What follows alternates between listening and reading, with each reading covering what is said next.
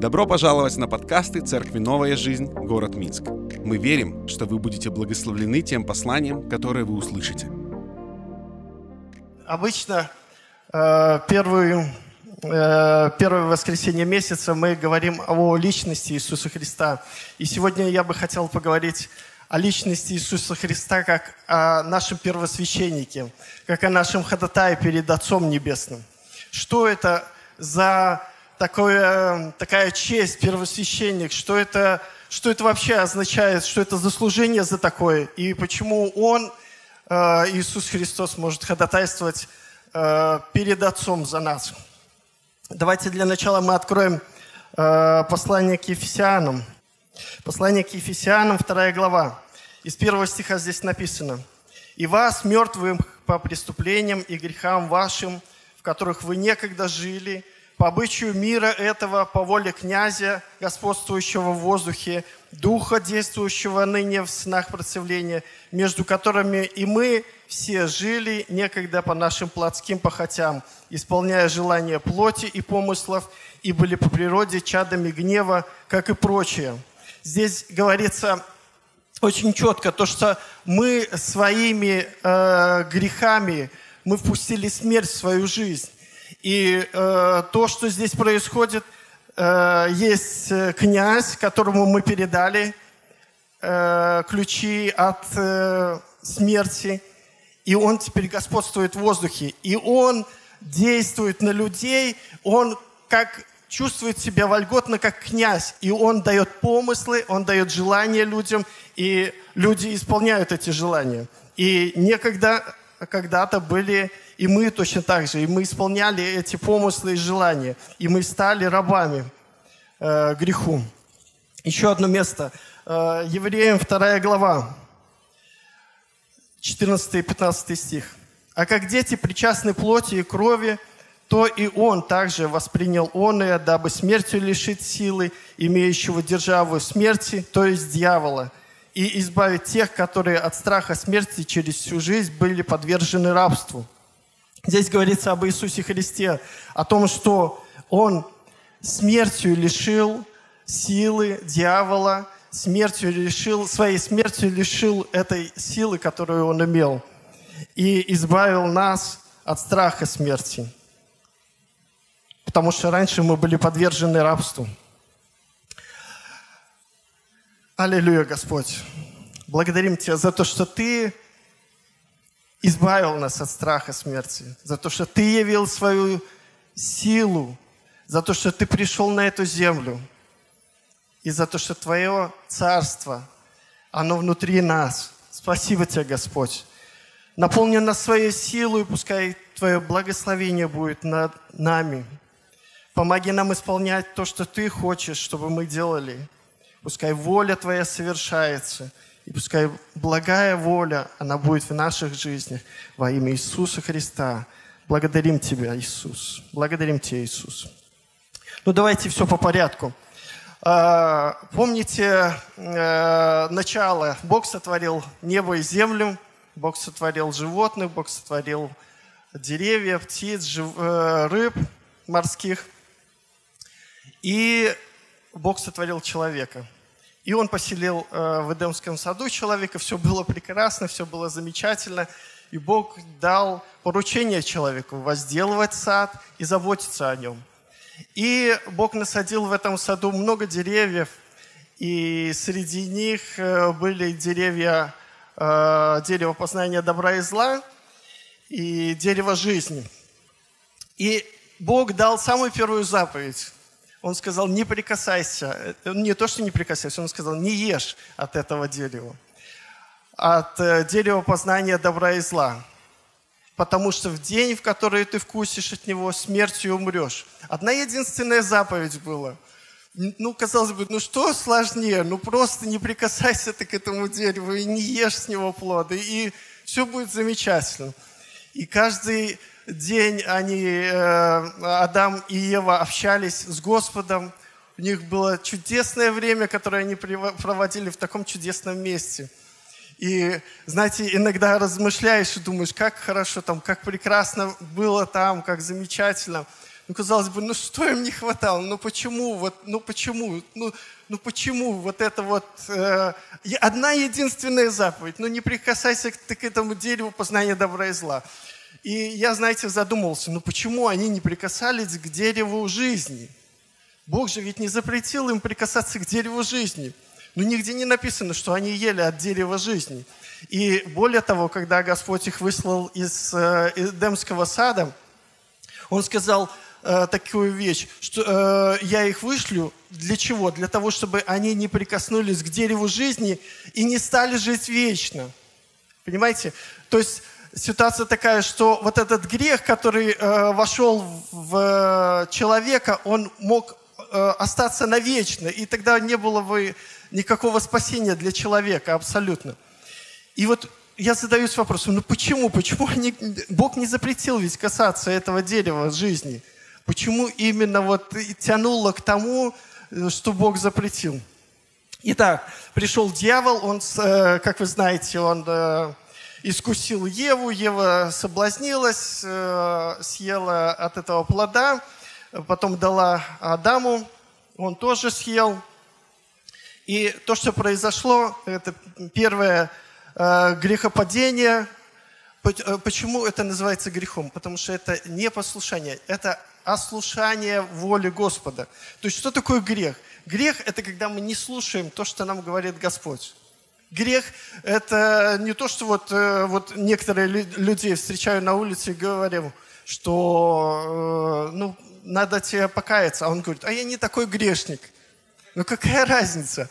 большой, ну, я никого не убивал, я никого там не насиловал, я ничего такого не делал. Но грех, он остается грехом. Когда мы садим помидор в землю, вырастает помидор. Когда мы садим э, яблоко, вырастает яблоня. Ну, другого ничего не получится. И вот то, что э, грех вошел в человека.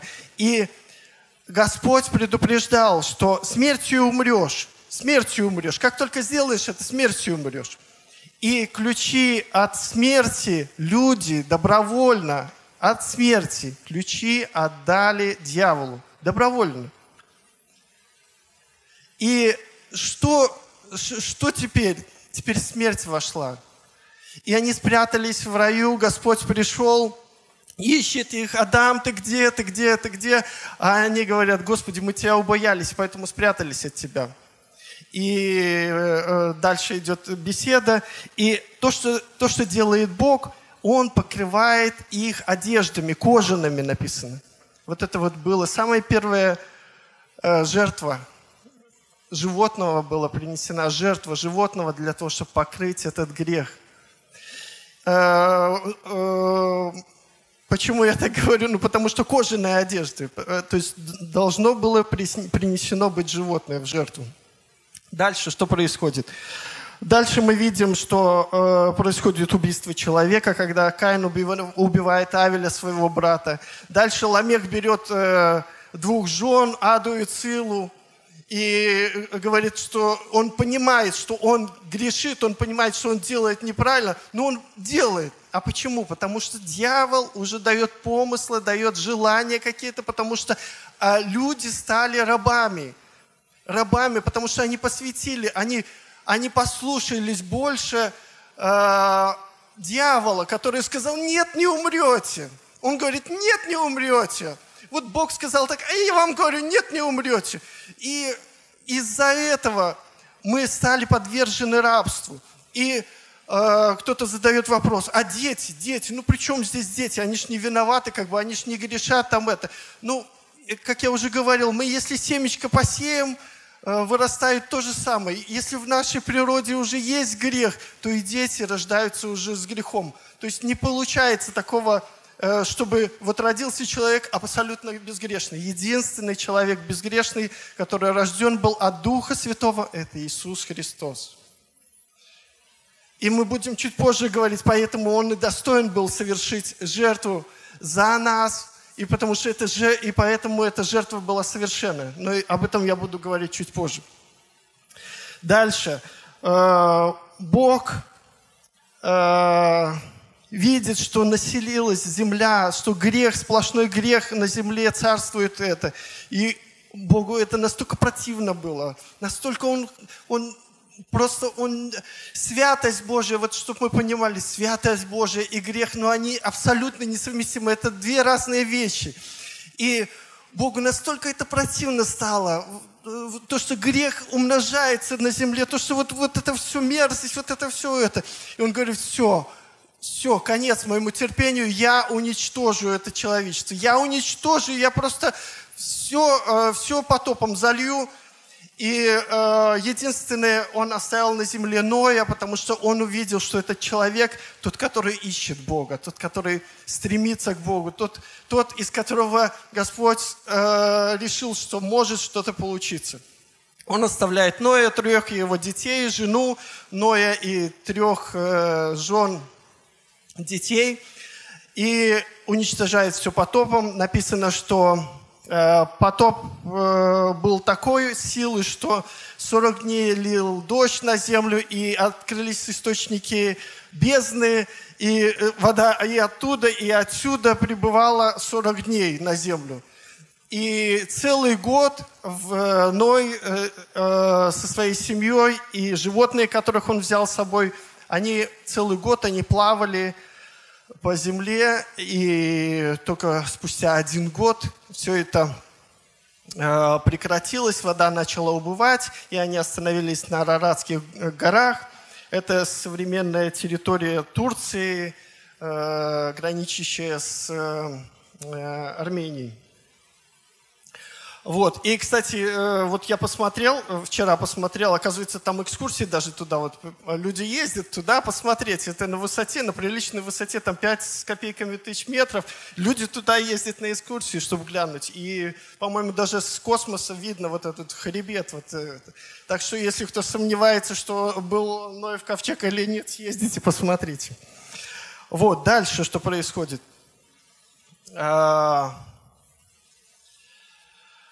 Земля э, от этих трех э, сыновей, земля населяется людьми. И э, в Месопотамии жил человек по имени Авраам.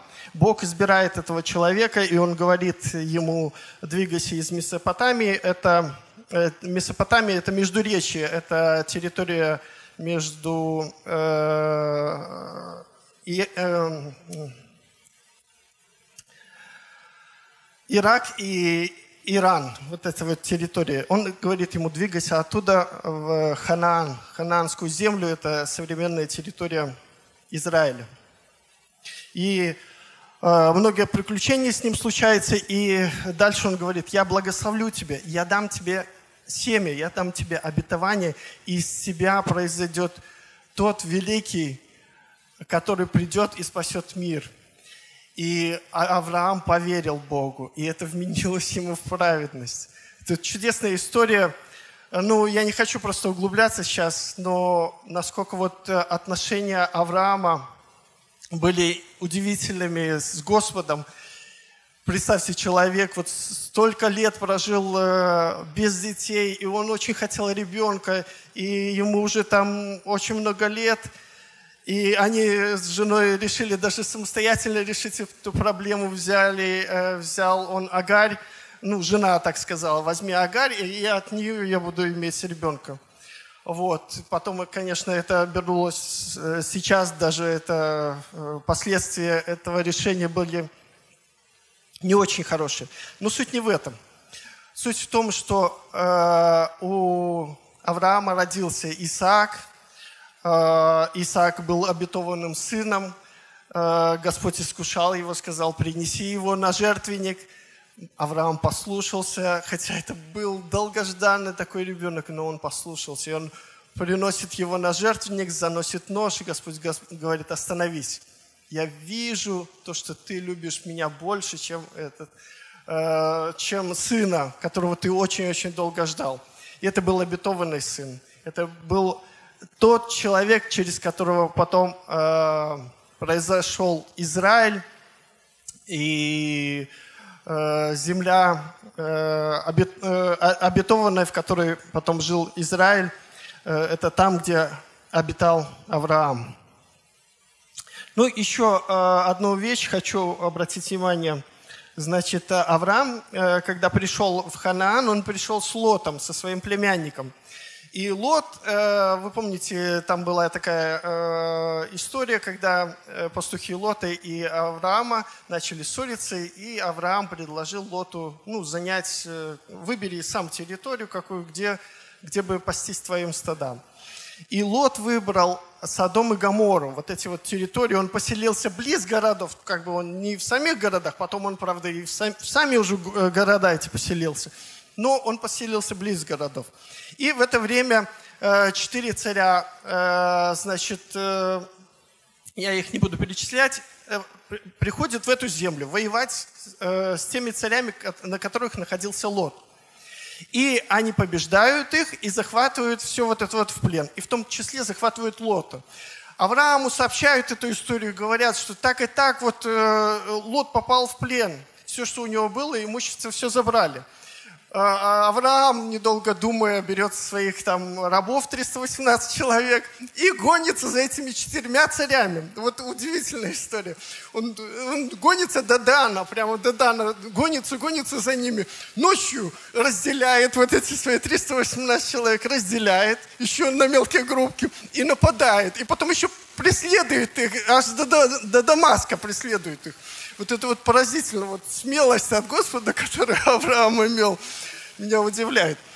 И он забирает все имущество, которое эти цари захватили, и он возвращается. И вот по дороге ему встречается э, один человек, выходит ему навстречу. Некоторые знают, кто это, да? Давайте мы прочитаем. Бытие, 14 глава, 17-20 стих. Так, когда он возвращался после поражения э, Кедр, э, Кедорламера и царей, бывших с ним, царь Содомский вышел ему навстречу э, в долину Шиви. И Милхиседек, царь Салимский, вынес хлеб и вино. Вот обратите э, внимание, э, вынес хлеб и вино. Это я вам заранее перед хлебопреломлением говорю. Значит, он был священник Бога Всевышнего – и благословил его и сказал, благословен Авраам от Бога Всевышнего, владыки неба и земли, и благословен Бог Всевышний, который предал врагов твоих в руки твои. Авраам дал ему десятую часть из всего. Вот это вот первый раз, когда принесена была десятина. То есть э, Авраам осознанно, он понимал, что перед ним стоит священник, он понимал, что перед ним стоит э, первосвященник, и он ему принес десятую часть. И вот если мы будем э, потом в Евреям читать, 7 глава с 1 по 10 стих, то там говорится о том, что Иисус Христос, Он назван, э, назван э, первосвященником по чину Мелхиседека. Это был э, человек без рода, без племени. У него не было ни отца, ни матери – это человек, который не имеет ни конца, ни начала жизни. И это человек святой, освященный. И там его называют э, царь правды, царь мира. То есть э, э, вот Иисус Христос, он как бы э, как, об, как образ Иисуса Христа, этот вот этот вот царь Мелхиседек. Возможно, это даже сам Господь и был. На то время вышел и поприветствовал Авраама. Вот. Э, дальше.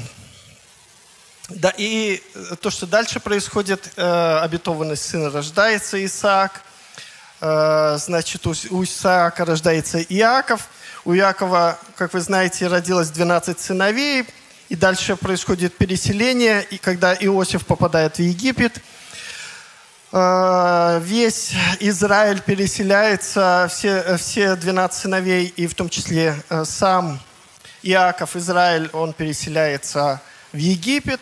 И 430 лет они живут в Египте. Вначале у них условия хорошие, а потом их делают рабами, потому что забывается все то, что сделал для Египта Иосиф. И в результате получается так, что э, израильтян сделали рабами. 430 лет они находились в Египте. И вот э, появляется такой человек, как Моисей. Э, вы, ну, я не буду долго рассказывать про его жизнь, как он, что с ним происходило. Но э, суть в том, что Бог однажды пришел к Моисею и сказал, Моисей, я хочу, чтобы ты пошел и вывел народ израильский из рабства. Я слышу вопль, я слышу стенания, я э, не глухой Бог, я все это слышу, и я хочу дать свободу израильскому народу. Я хочу вывести вас в землю обетованную, которую я для вас приготовил. Я хочу, чтобы у вас было, э, было мощное, сильное государство. Я хочу, чтобы вы были благословлены. Я хочу исполнить те обещания, которые я говорил Аврааму, э, когда благословлял э, его сына обетованного. И то, что делает Моисей, он приходит и исполняет волю Господа. Он выводит, ну, конечно, не самостоятельно выводит, а с помощью Божьей силы, Божьей воли, Божьих чудес – происходит выход э, народа израильского из рабства. И они э, приходят, и когда они подошли к земле обетованной, э, соглядатые сходили, посмотрели эту землю. Десять человек говорили плохо, двое человек э, говорили хорошо. И в результате Господь сказал, что я сейчас не введу вас в эту землю обетованную, потому что ну, те люди, э, которые ропщут, они тут вот в пустыне и умрут. И вы знаете эту историю, когда они 40 лет ходили по пустыне, и те, кто роптал, они так и умерли. Э, и в это время, пока они ходят по пустыне, происходят интересные вещи. Моисей, он восходит на гору Синай. И Господь говорит с ним там, и он дает 10 заповедей. Вот очень важный момент. Господь дает 10 заповедей. А, я тоже не буду сейчас перечислять их. А, то, что происходит, Бог говорит, слушайтесь, вот я даю вам эти заповеди. Если вы будете исполнять их, будет благо для вас, будет хорошо вам. И Моисей приносит эти скрижали каменные, на которых Господь 10 заповедей видит, тельца, которого поставили, разбивает эти э, скрижали, и потом ему приходится повторно идти на гору, и Бог снова дает э, эти скрижали, снова э, он пишет своей рукой на этих скрижалях, и Бог дает четкое видение э, служения ему, он дает четкое видение э, первого храма, того храма, скинии Господней, которая должна быть где народ Божий бы поклонялся. Почему, э, как бы, с одной стороны, почему это происходит? Моисей, э, когда подошел с народом Божьим к горе Синай, она вся тряслась, все люди испугались, и говорили, нет, нет, нет, мы не можем туда идти, мы боимся Господа, мы грешники, Бог нас уничтожит, Он, для, э, Он нас вывел, чтобы здесь и положить всех, и мы не будем, мы не пойдем туда, лучше ты, Моисей, иди, один с ним э, разговаривай с Господом, потом возвращайся к нам и рассказывай, что тебе там Господь сказал. И э, Господь дает устройство вот этой вот скинии. Она состояла из э, трех частей. Там был двор, там было святилище и было святое святых. Двор – это туда, куда э, люди могли приходить, приносить э, какие-то дары. Святилище – это то место, где священники могли совершать жертвоприношения какие-то. И святое святых – это там, где находился ковчег завета. Это э, Эм, э, это то место, где Господь являлся Моисею, потом он являлся Аарону. Господь сказал, выбери Аарона, он будет первосвященником. Есть несколько историй, которые, э, которые происходили там. И знаете, одну из историй я, наверное, все-таки затрону.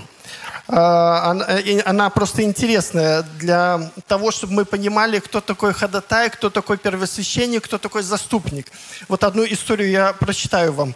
А, значит, она находится в числах 16 главы, 41 по 50 стих.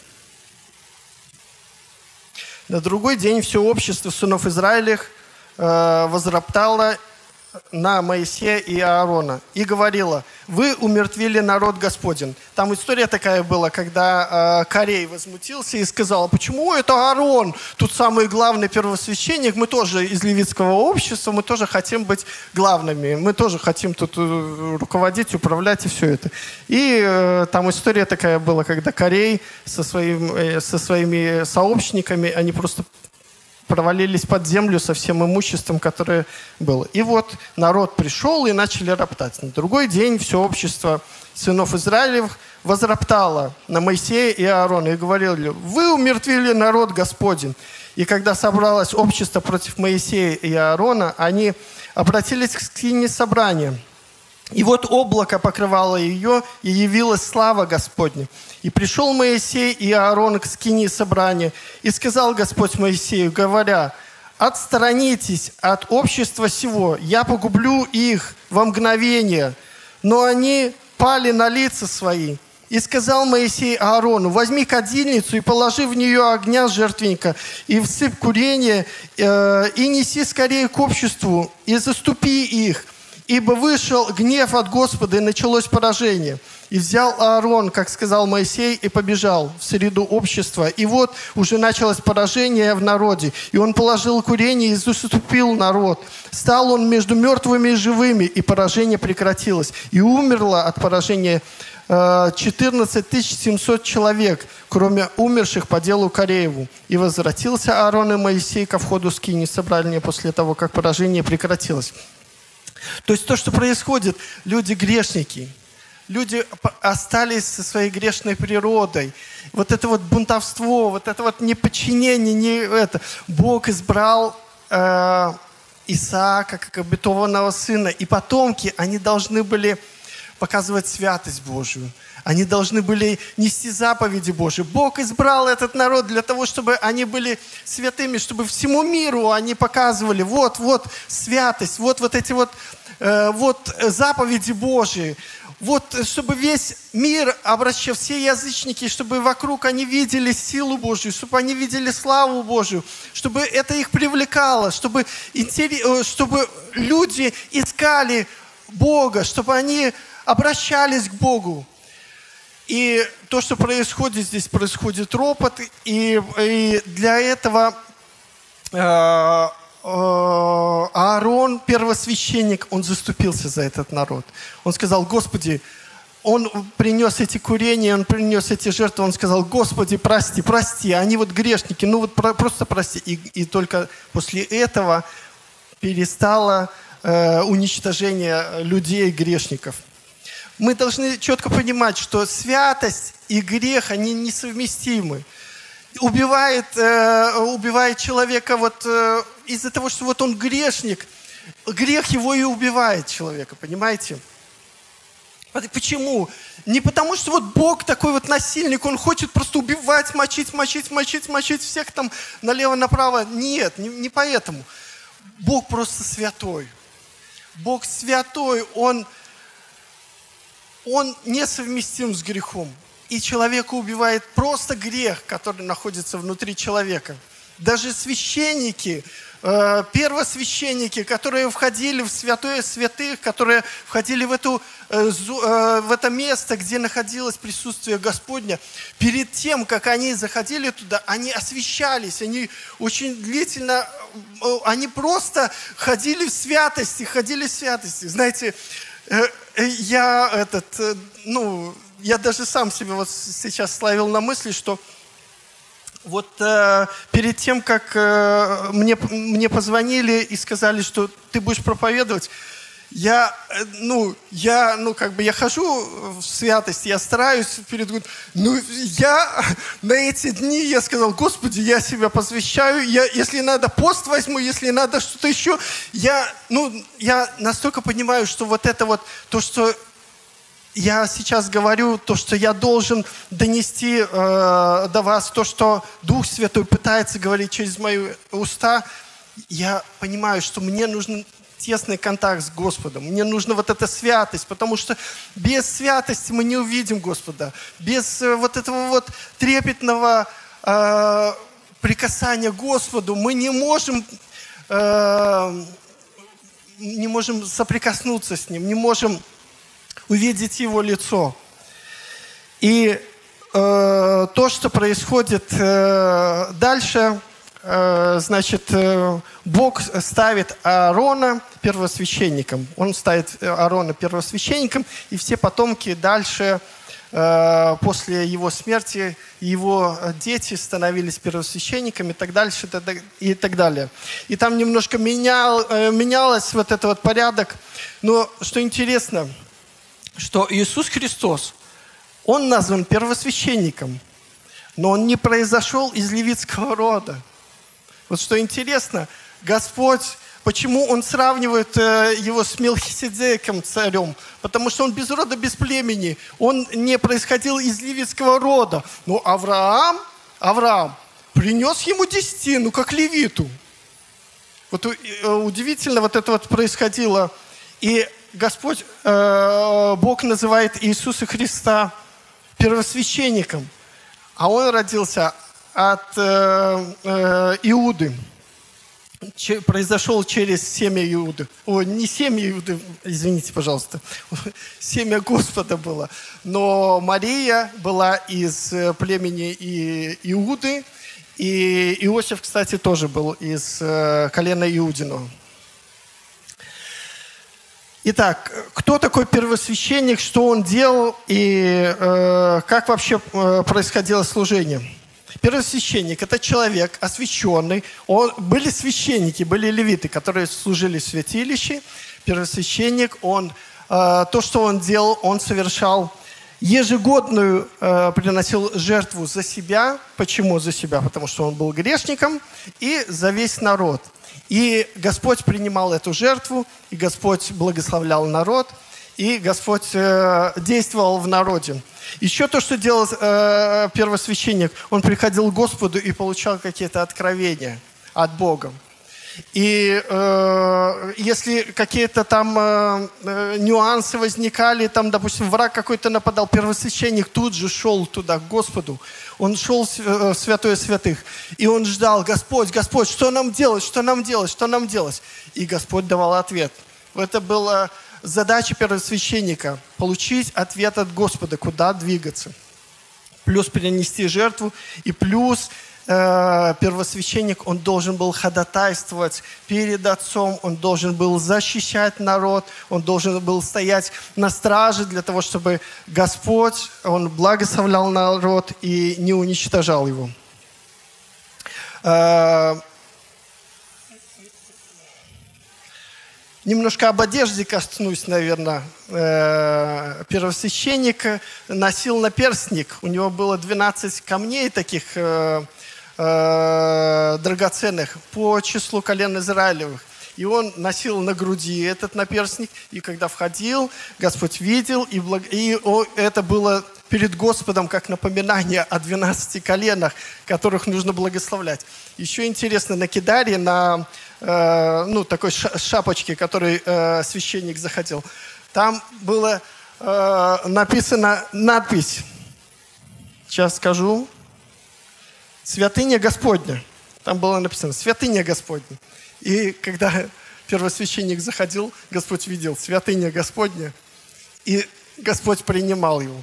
Да, были случаи, конечно, когда первос... некоторые первосвященники не возвращались назад, но э, я уже говорил о том, почему это происходило. Потому что грех убивает человека. Итак, э, мы узнали о первосвященнике, мы узнали о его служении. И сейчас я хотел бы немножко коснуться э, того, кем предстает Иисус Христос. Почему, почему вот это ветхозаветнее устройство храма – Почему вот это вот э, ветхозаветние э, законы, которые, э, которые существовали, которые Бог давал, почему необходимо было замена, почему нуждалось это в реконструкции в какой-то, в изменении. Почему?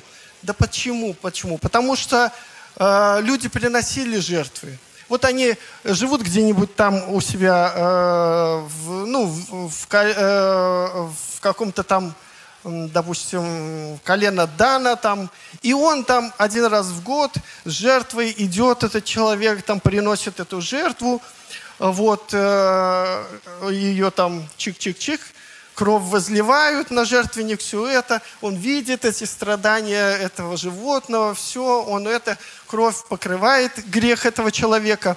Но сердце человека было далеко, ну как, недалеко от Господа, но просто люди, они э, нуждались каждый день в очищении. Понимаете? Почему? Потому что, как я уже раньше говорил, сердце человека неправедное, оно э, грешное, и каждый из нас, он нуждается в том, чтобы постоянно, постоянно, постоянно находиться в этой скинии, постоянно приближаться к Господу, постоянно приносить жертву, постоянно иметь откровение, тесное а, откровение с Господом, для того, чтобы Он наполнял.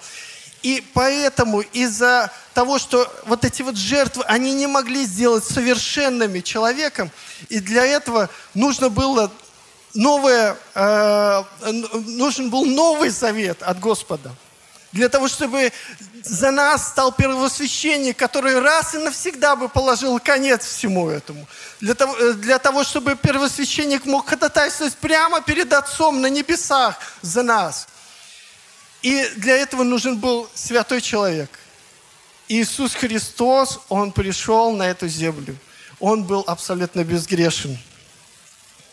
Итак, какие качества у Иисуса Христа присутствовали? Вот я хотел бы, чтобы мы сейчас чуть-чуть почитали.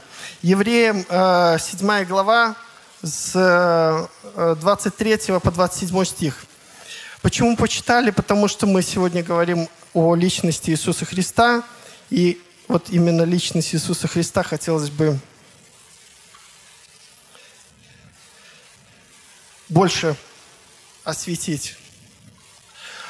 Седьмая глава с 23 стиха. Притом тех священников было много, потому что смерть не допускала пребывать одному.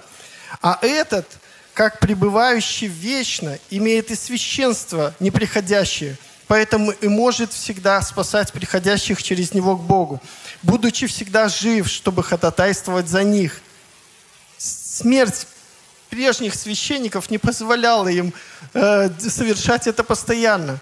А Иисус Христос, Он всегда ходатайствует, потому что Он всегда жив.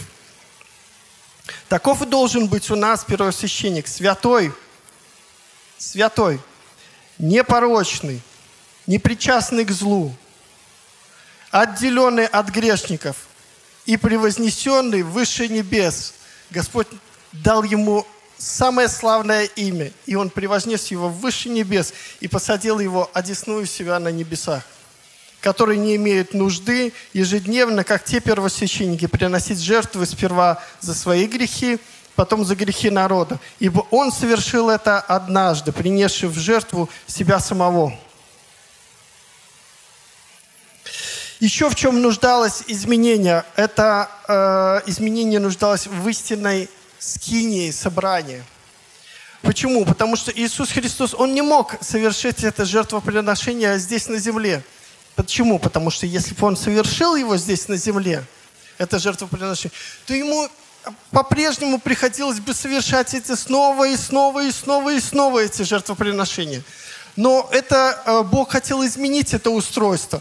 Бог хотел дать нам новый завет, новое, э, новое завещание, которое бы совершилось бы однажды и навсегда. Для того, чтобы решились все сразу вопросы. Для того, чтобы забрать ключи от ада и смерти у дьявола. Для того, чтобы он больше не, не делал нас рабами э, помыслов и каких-то наших дел. И сделал бы нас совершенными людьми. И давайте мы прочитаем восьмую главу, первый и второй стих. Главное же в том, о чем говорим, есть то, э, э, есть то, мы имеем такого первосвященника, который воссел одесную престола величия на небесах, и есть священнодействователь свящи, святилища и скинии истины, которую воздвиг Господь, а не человек. Господь воздвиг прямо на небесах эту скинию – Бог сделал ее прямо на небесах. Все вот это вот, э, то, что на земле происходило, это как прообраз небесного. И э, то, что все законы, которые Бог давал на земле, это как прообраз небесного. Но Бог Иисус Христос, Он когда пришел, Он принес новый закон. Он, он принес новую заповедь, которая была гораздо лучше той, которую э, исполнял человек. Почему? Потому что невозможно было через эти заповеди, через эти жертвоприношения сделать человека совершенным. Жертвы, они просто напоминали человеку о грехе. Они просто напоминали ему и говорили о том, что ты грешник. И человек, понимая это, приносил жертву Господу. Он просто осознавал, что он ну, ничего своими силами не может сделать. Он понимал, что ему нужен Господь. И он приходил с этими жертвами приносил. Но это не было совершенной волей Господа. Он хотел, чтобы это было однажды, чтобы это был святой агнец, для того, чтобы это было ходатайство перед Господом за, за всех людей земли, для того, чтобы это было освящено и чтобы это было совершенно и навсегда. И давайте мы посмотрим, что, э, какой новый завет Господь дает нам. Отличия какие от Ветхого Завета. Восьмая глава с 10 стиха. Вот завет, который завещаю Дому Израилеву после тех дней, говорит Господь. Вложу законы мои в мысли их, и напишу их на сердцах их, и буду их Богом, а они будут моим народом. И не будут учить каждый ближнего своего и каждый брата своего, говоря, познай Господа, познай Господа, потому что все от малого до большого будут знать меня, потому что я буду милостив к неправдам их, и грехов их, и беззаконий их не воспомяну более. Аллилуйя! Господь говорит, что от малого до великого все будут знать Господа. Наши детки пошли на воскресную школу. Господь, спасибо тебе, что от малого до великого все знают Господа. И это так чудесно, когда дети рождаются в христианской семье, когда с молоком матери они уже слушают музыку христианскую, когда они слышат э, проповеди христианские, когда они присутствуют здесь, даже в животе у мамы, они присутствуют здесь на служении. Это так чудесно, когда человек маленький, малюсенький, который еще, ну вот, ну, малюсенький-малюсенький, он уже знает Господа. Он уже славит Господа. Он внутри там, аллилуйя, аллилуйя. Это же прекрасно, правда? Аллилуйя. Давайте дальше посмотрим. Итак, 9 глава, 11-15 стих. Но Христос первосвященник будущих благ, пришедший с большую и совершенную скинию, нерукотворную, то есть не такового устроения, и не с кровью козлов и тельцов, но со своей кровью, однажды вошел во святилище и приобрел вечное искупление. Он вечное искупление нам приобрел, вечное. Ибо если кровь тельцов и козлов и пепел целит через окропление и освящение оскверненных, дабы чисто было тело, то тем более кровь Христа, который Духом Святым принес себя, непорочного Богу, очистит совесть нашу от мертвых дел, очистит совесть нашу от мертвых дел для служения Богу живому и истинному. Аллилуйя! Господь очистит нас для служения Богу, живому, истинному. Не просто мы будем с козлами с этими ходить и приносить их в жертву, а Господь очистит нас, очистит наш разум, очистит наши желания, очистит наши помыслы. Павел однажды говорит, я, я иногда делаю не то, что хочу. Я не хочу, но делаю. Ну почему так случается? Он говорит, почему? Почему так происходит? Потому что дьявол вот он ходит, как рыкающий лев, ища кого поглотить. Даже избранных он пытается поглотить. Сколько людей я видел в церкви, которые были искренними служителями, были но которые ушли сейчас в мир. Он пытается даже тех, которые служители Господни. Он говорит, я поражу, э, Библия говорит, и поражу пастырей, и рассеются овцы. Он хочет атаковать нас со всех сторон. Мы должны защищать друг друга, мы должны становиться на защиту друг друга, мы должны помогать друг другу, мы должны стоять с горой друг за друга. Мы должны освещаться, мы должны стремиться к Господу, потому что самое ценное, самое драгоценное в этом мире – это Господь. Я не знаю, вот э, говорят, что к 40 годам кризис среднего возраста. У меня вот сейчас происходит, мне 46, и я 40 лет начал думать, Господи, ну, ну все хорошо там это, ну и бизнес есть там, все, все замечательно, все это. Но я прекрасно понимаю, что не это самое главное на земле. Господь, что ты хочешь делать? Господь, что ты хочешь делать? Вот уже шесть лет молюсь, Господь, что ты хочешь делать? Господь, делай то, что ты хочешь. Вот. И нам нужно искать Господа. Нам нужно двигаться в направлении Божьем. Нам нужно делать то, что Богу угодно. Бог не тиран. Он не скажет делать нам, делай вот это, а тебе это противно, и тебе не хочется это делать. Нет. Бог нас создал чудесными творениями. Бог вложил в нас самое лучшее. Бог дал нам любовь. Бог нам дал мир. Посмотрите на этот мир. Я имею в виду на тех людей, которые вне церкви. Они страдают, они мучаются, они не имеют мира в сердце. У них постоянный страх, постоянные сомнения. Они думают, как сохранить свое имущество, потому что э, кто-то придет, вор украдет, там сржавеет, сгниет там или еще что-то. Они думают, думают, постоянно мысли, мысли, мысли, мысли. Мы доверяем Господу. Это не значит, что мы ничего не делаем, но мы доверяем Господу. Господь, Ты наш мир, Ты наш покой, Ты наш чудесный... Аллилуйя, аллилуйя, аллилуйя, аллилуйя. Господь самое лучшее, что у нас есть. И если Он что-то говорит нам, э, сделай вот это, Он знает, что для нас это самое лучшее, для нас это самое благо.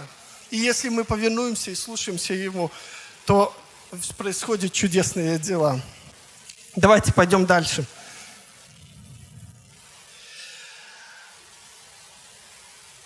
Я хочу сейчас затронуть тему о том, что единократное принесение Иисуса Христа, этого достаточно было. Евреям 9 глава с 24 по 28 стих. Ибо Христос вошел, вошел не в рукотворенное святилище по образу истинно устроенное, но в самое небо, чтобы предстать ныне Э, за нас пред лицо Божие. И не для того, чтобы многократно приносить себя, как первосвященник входит во святилище каждогодно с чужой кровью. Иначе надлежало бы ему многократно страдать от начала мира. Он же однажды, к концу веков, явился для уничтожения греха жертвою своей. И как людям положено однажды умереть, а потом суд, так и Христос – однажды принесший себя в жертву, чтобы подъять грехи многих, во второй раз явится не для очищения э, греха, а для ожидающих его воспасения. Единократной жертвы Иисуса Христа было достаточно. Он взял, он вот как, он как, понимаете, вот э, почему, почему, э, почему грех не смог его удержать в, ад, э, в аде? Вот смотрите, Э, то, что делает Иисус, вот это грех. Иисус Христос, Он был святой. Он был святой, Он пришел на эту землю, Он ходил здесь, и в конце жизни Он берет, одевает наш грех на себя.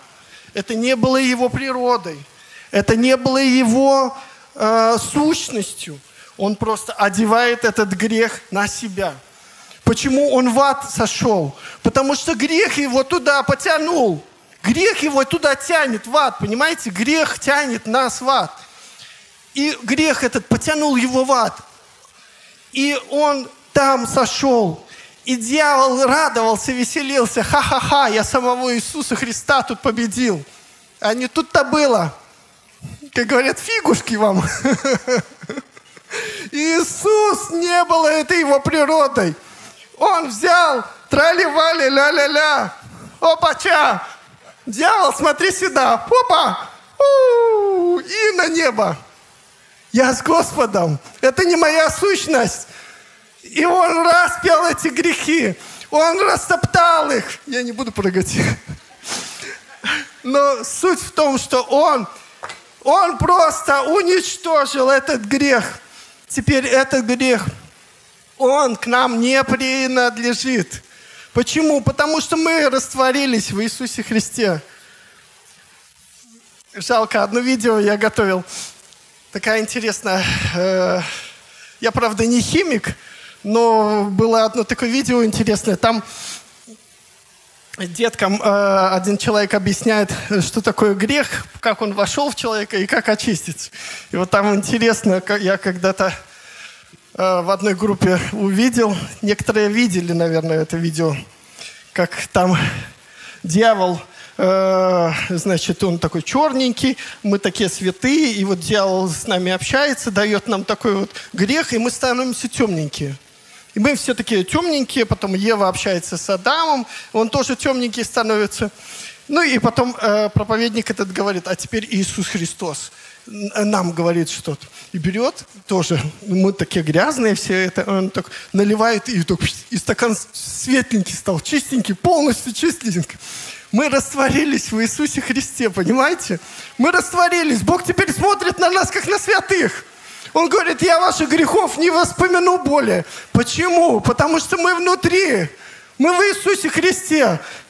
Понимаете? Мы в Иисусе Христе. Вот мы, вот мы. Вот мы в Иисусе Христе. С какой стороны не посмотри, нас нету. Мы в Иисусе Христе, мы внутри Него. Мы растворились в Его сущности. Теперь дьявол не имеет к нам никакой возможности пристать. Только если мы сами добровольно возьмем и скажем, все, дьявол, мы, мы это там это, э, с тобой дружим. Только в этом случае. Но Господь уже посадил нас на небесах. Он уже оправдал нас. Он ходатайствует э, перед Богом за нас. И давайте самое последнее место прочитаем, чтобы вас не мучить больше. Так, 10 глава, э, с 19 стиха. «Итак, братья, имея дерзновение, входите во святилище посредством крови Иисуса Христа, путем новым и живым, которым Он вновь открыл нам через завесу, то есть плоть свою, и имея великого священника над Домом Божьим, да приступаем с искренним сердцем, с полной верою, окроплением очистивший сердца ваши от порочной совести и омывший тело водою чистую, будем держаться исповедания упования неуклонно, ибо верен обещавший. Будем внимательны друг к другу, поощряя к любви и добрым делам. Не будем оставлять собрание свое, как есть у некоторых обычаев, но будем увещевать друг друга, и тем более, чем более усматривайте приближение Дня Оного. Аллилуйя. Аминь. Спасибо, что прослушали проповедь этой недели. Больше о нашей церкви вы можете узнать на нашем сайте newlife.by, а также в наших социальных сетях. Благословенной недели!